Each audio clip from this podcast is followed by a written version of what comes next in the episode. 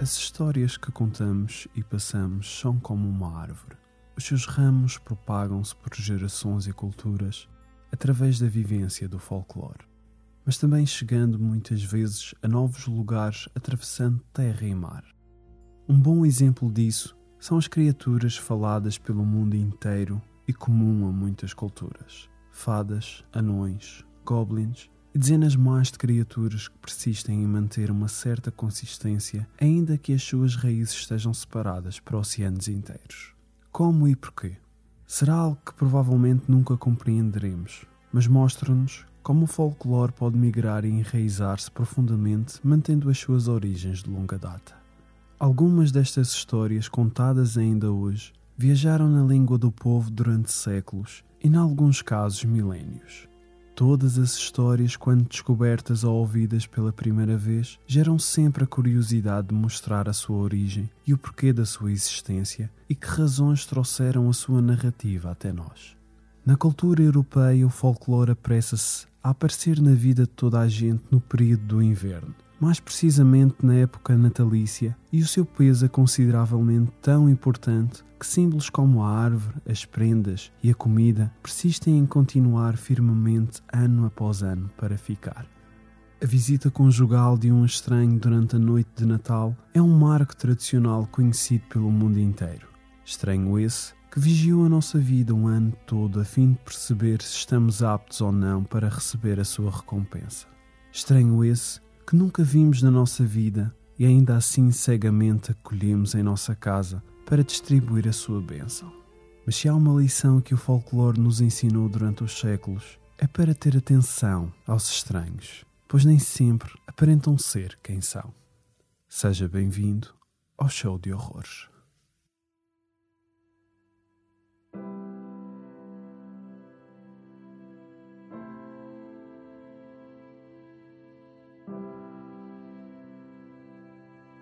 Quando visualizamos as meias penduradas na lareira, juntamente com comida e bebida preparadas para o nosso visitante noturno, jamais associamos essa ideia a uma figura feminina, sentada a voar pelo céu numa vassoura. Mas em Itália ainda existe algumas crenças na história de La Befana. Crê-se que a sua história é contada desde o século XIII, originalmente associada com a celebração cristã do Dia dos Reis. Esta designação muda consoante a localização do país que a celebra, mas apesar de muita gente nunca ter ouvido falar dela, os detalhes da sua história são muito familiares. Durante a sua visita, é dito que visita as casas entrando pela sua chaminé. É descrita levando um cesto ou um saco cheio de prendas, e também conhecida por deitar um pedaço de pau ou de carvão às crianças que não se comportaram bem durante o ano inteiro. Antes de ir embora, La Befana varria o chão das casas com a sua vassoura, num gesto em que os sábios viam como um símbolo de limpeza dos atos do ano anterior, preparando para o ano seguinte e depois comia o festim que lhe era oferecido, muitas vezes salsichas com brócolos. Por incrível que pareça, La Befana não é a única celebridade natalícia com semelhanças às de uma bruxa. Nos Alpes alemães existem registros de outra figura feminina datada por volta do século X. Chamavam-na de Persta ou Bersta. Enquanto Jacob Grimm pesquisava material para o seu livro Mitologia Alemã, elaborou a teoria que Persta era uma das anciãs deusas germânicas. Ela e as suas irmãs foram as responsáveis por ensinar a agricultura à humanidade, desfiar a lã e cozinhar a comida. Com o passar do tempo, a sua lenda começou a integrar-se com partes da época natalícia, devido ao seu papel em ensinar habilidades à raça humana. O seu propósito começou a desviar-se um pouco na cultura com o passar dos séculos, tornando-a na punidora dos que trabalhavam durante os feriados festivos, dos que não seguiam a tradição e tempos mais tarde dos que eram preguiçosos. E que melhor altura para se tornar nesta figura penal senão no final do ano, em época de Natal. O seu castigo era aplicado durante os 12 dias de Natal. Ela viajava pelas cidades e observava o comportamento de cada um. Se seguissem as suas regras e parecessem justos aos seus olhos, eram recompensados. Caso contrário, conheciam o seu lado, menos simpático. As pessoas que não se adequassem para alcançar a bênção do Natal, fossem adultas ou crianças, recebiam um castigo grotesco. As suas barrigas seriam abertas e Pesta retiraria tudo o que estivesse lá dentro, juntamente com os seus intestinos, e enfardaria o seu interior com lixo, palhas e pedras. Embora este castigo pareça um tanto pouco exagerado, outra figura feminina do antigo folclore partilhava os mesmos afazeres por volta da mesma altura. Grilla era uma deusa gigante da mitologia nórdica, e apesar de se encontrar um pouco deslocada da época natalícia para muitos de nós, a verdade é que para o povo islandês ela ainda é uma causa de pavor entre as suas crianças. A sua menção remota-nos para os inícios do século XIII, onde na coleção de mitologia islandesa conhecida como Edda, do autor Snorri Sturluson, este descreve a capacidade de Grilla encontrar crianças desobedientes. Era uma figura presente o ano todo e usada muito frequentemente pelos pais a fim de poder pôr um pouco de senso nas suas crianças mais rebeldes. E como não podia deixar de acontecer, na época festiva do Natal, Grilla tornou-se ainda mais monstruosa. Era dito que ela saía da sua casa na montanha e punha-se a caminho das cidades. Aí, ela caçaria por todo o lado as crianças desobedientes e levava-as de volta para a sua caverna. Uma vez lá, ela cortava-as aos bocadinhos e fazia um guisado onde as devorava vorazmente num ápice. E segundo a lenda, ela nunca tinha escassez de comida. Existem inúmeras histórias sobre estranhos ao longo dos séculos, mas nem todas têm um final feliz. De facto, existe uma percentagem maior de perda do que ganho contabilizando todas essas lendas. Lá bem no norte dos Alpes, durante gerações, é contada a lenda do estranho viajante, mais conhecido por Belsnickel. Esta figura é considerada ser um dos ajudantes de São Nicolau. Ele espalhava a alegria do Natal bem à sua maneira, mais precisamente de forma violenta. É descrito usando roupas rasgadas e sujas, remendadas com bocados de pelo de animal e cara coberta por uma barba muito velha e descuidada. Em algumas histórias, mencionam que ele usa uma máscara com uma língua enorme saída da boca. Segundo a lenda, com muitos séculos, tanto na cultura alemã como na cultura americana, no estado da Pensilvânia, o Belsnickel entrava na casa de uma família e espalhava nozes e doces no chão da casa para as crianças colherem, e depois com as suas costas voltadas para ele, o mesmo procedia em chicotar-lhes firmemente com vimos de avelã, deixando a pele com marcas vermelhas e de longa extensão. O Belsnickel não é o único com tais costumes rudimentares. Outra figura da mesma região teve o seu incremento de fama à volta do mundo, devido à forma peculiar que tratava os seus infelizes anfitriões. O Krampus, em primeira mão, parece ser apenas mais uma figura no folclore europeu mas o que o distingue dos outros é verdadeiramente assustador. Ele visitava as crianças pela altura do Natal, mas ao contrário do Pai Natal, o Krampus não fazia distinção entre bons e maus. Não havia nenhuma recompensa ou tratamento especial nas suas visitas. O seu único propósito era aplicar punição e castigo nas crianças desobedientes e que não faziam as suas tarefas. Tal como o Belsnickel, o Krampus também carregava um vime a uns poucos deles. Em algumas histórias ele castigava tantas crianças que precisava sempre de levar um reforço consigo.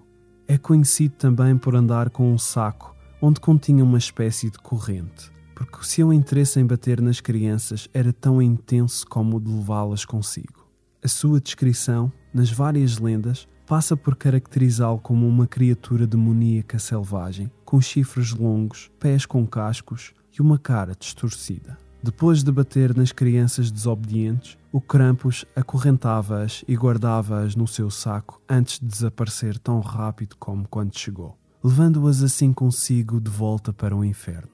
As suas origens ainda estão por apurar, mas alguns catedráticos acreditam que esta lenda antecede a religião cristã, tendo origem na antiga história de um deus com chifres adorado pelas bruxas.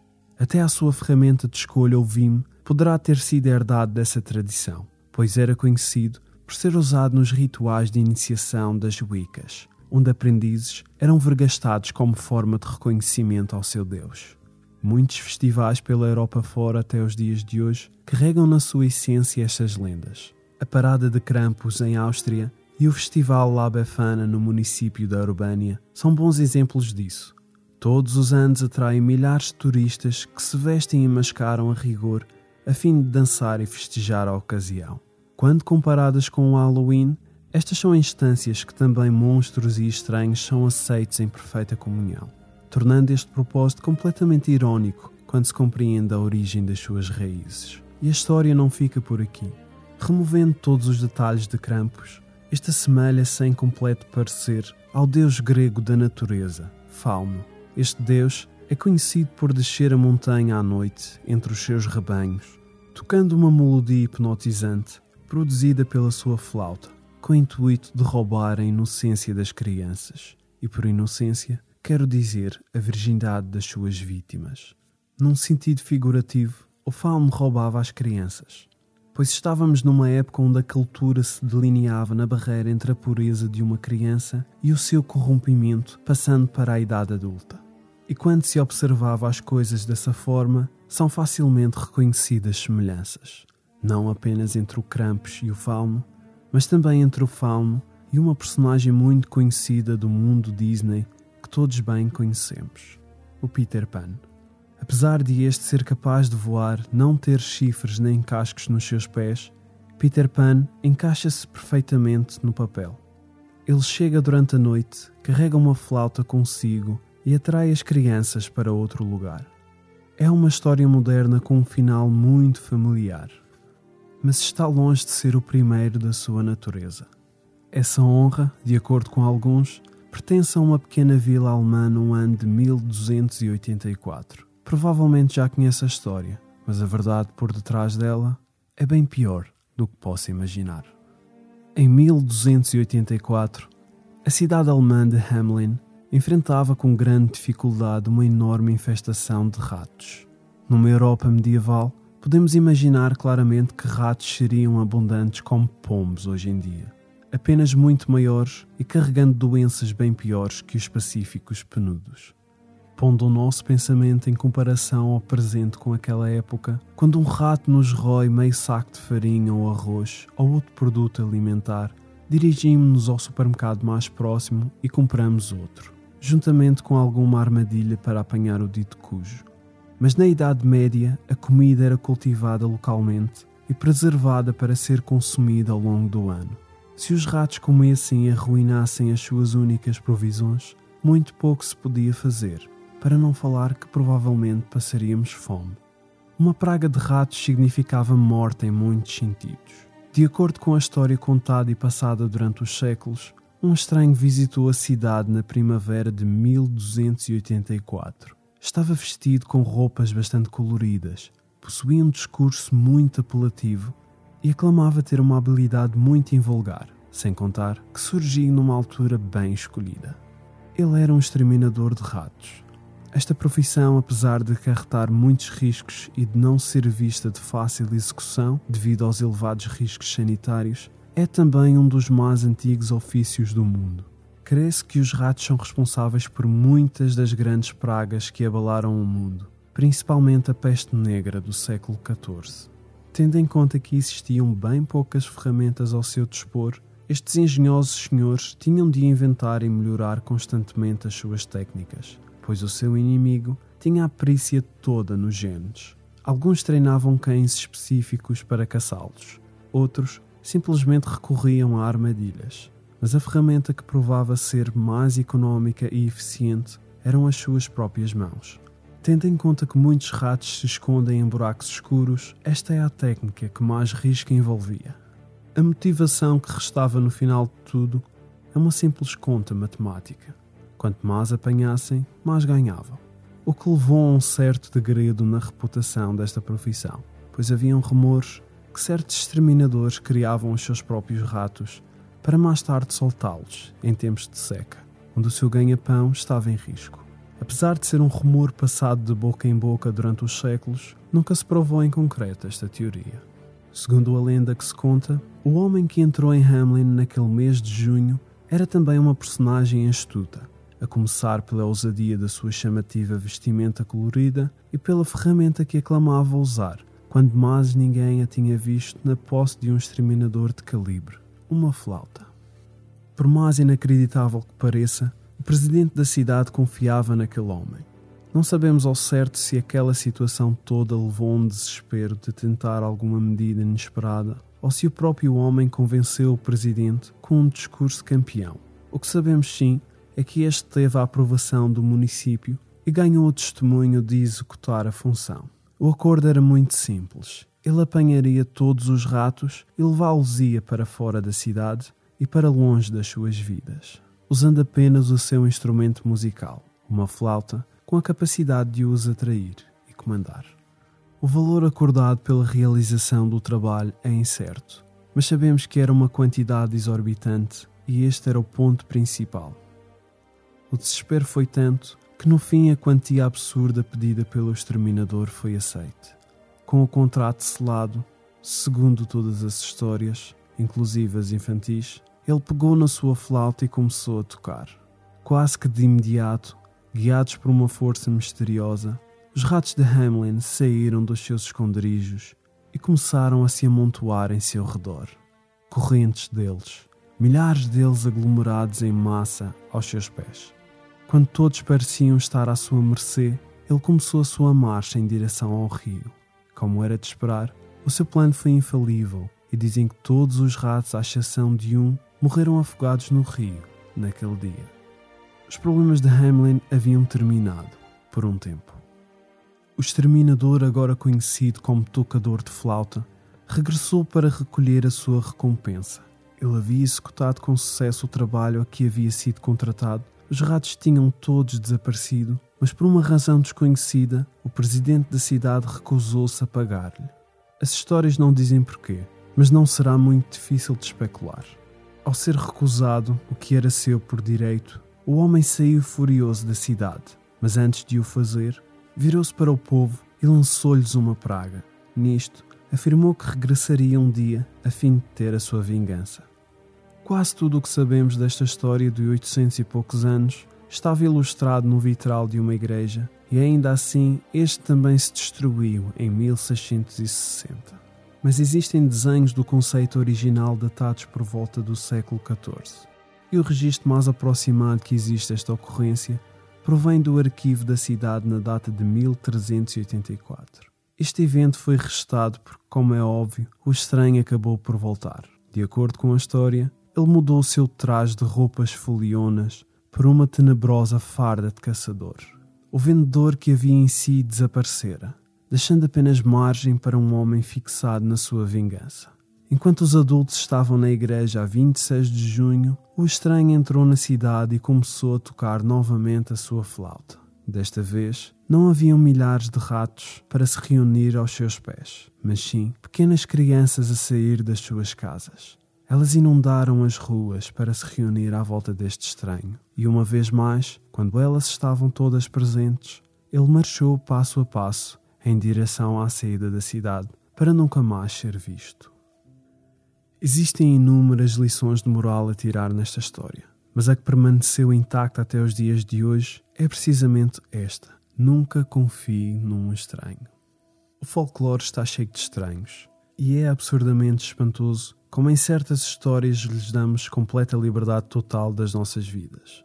Até mesmo histórias como alguém tão afável como o Pai Natal conseguem ter um elemento de perigo quando vistas fora do contexto cultural. Estamos a falar de um homem que persegue as nossas crianças o ano inteiro, anotando o seu comportamento e desejos secretos, para depois invadir as nossas casas, comer a nossa comida e deixar alguns presentes a demonstrar a sua presença. Para o povo de Hamlin, esse estranho custou-lhes muito mais do que um prato de bolachas. A artimanha com um homem que visitou a sua cidade levou à perda de todas as suas crianças, e por mais difícil que seja de acreditar, esta história da cidade de Hamlin é verdadeira, ou pelo menos parte dela. Historiadores pensam que a parte da praga foi adicionada cerca de três anos posterior ao conto original. Mas, tanto quanto os registros nos mostram, houve sempre um estranho no meio de tudo. Um visitante do exterior da comunidade que vai embora com as crianças. E mesmo que esteja a levar imenso tempo a descobrir porquê, alguns historiadores pensam ter a resposta. Para entender a razão da verdade, temos de entender primeiramente a situação política em que Hamlin se meteu.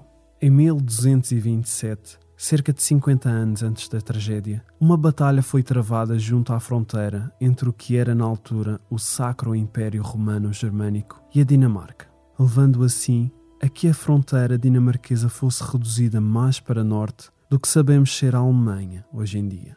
Como resultado, muito do vasto território ficou disponível e à espera de colonos para popular aquela região. Grupos de homens conhecidos por localizadores foram designados para viajar pela região e encontrar voluntários para assentar neste novo território. Usavam roupas coloridas e possuíam um discurso eloquente. De certa forma, podemos compará-los com um vendedor de porta a porta. O Império necessitava de agricultores, artesãos e soldados para desenvolver estas novas terras mas não era assim tão fácil de encontrar pessoas capazes de largar as suas vidas e recomeçar no norte, especialmente quando essa nova terra estava mesmo ao lado de uma agitada fronteira militar. Era, acima de tudo, uma venda difícil. Quando os localizadores chegavam às cidades em busca dos seus voluntários, ao invés de enviarem mãos cheias de adultos contrariados, as pessoas ficavam criativas na sua presença. Em vez de trocarem as suas vidas muitas vezes com o sangue, simplesmente vendiam as suas crianças. A prova desta teoria pode ser encontrada na lista telefónica ou até mesmo no mapa.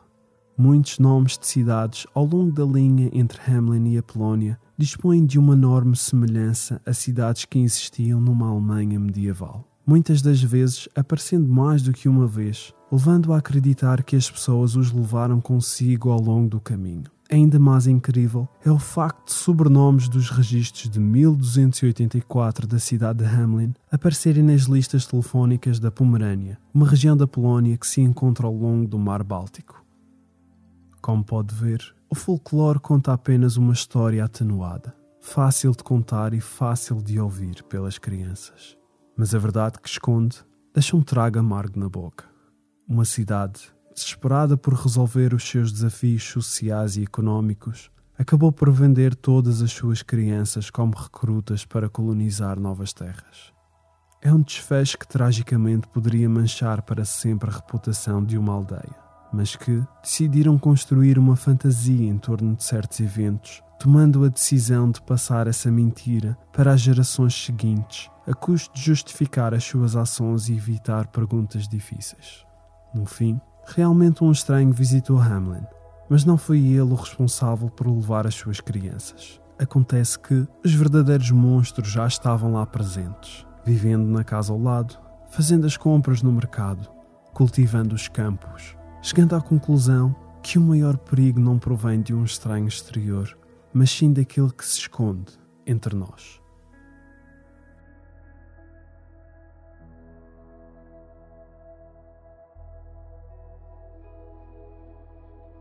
O Show de Horrores é um podcast patrocinado por todos os seus ouvintes.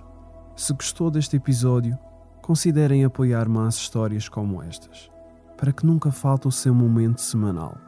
Basta inscrever-se na nossa página do Patreon em patreon.com drsinistro. Lá terá acesso antecipado a episódios que ainda não saíram, assim como a extras exclusivos para patronos do canal. Não se esqueça também de seguir-nos nas redes sociais cujos links estão na descrição.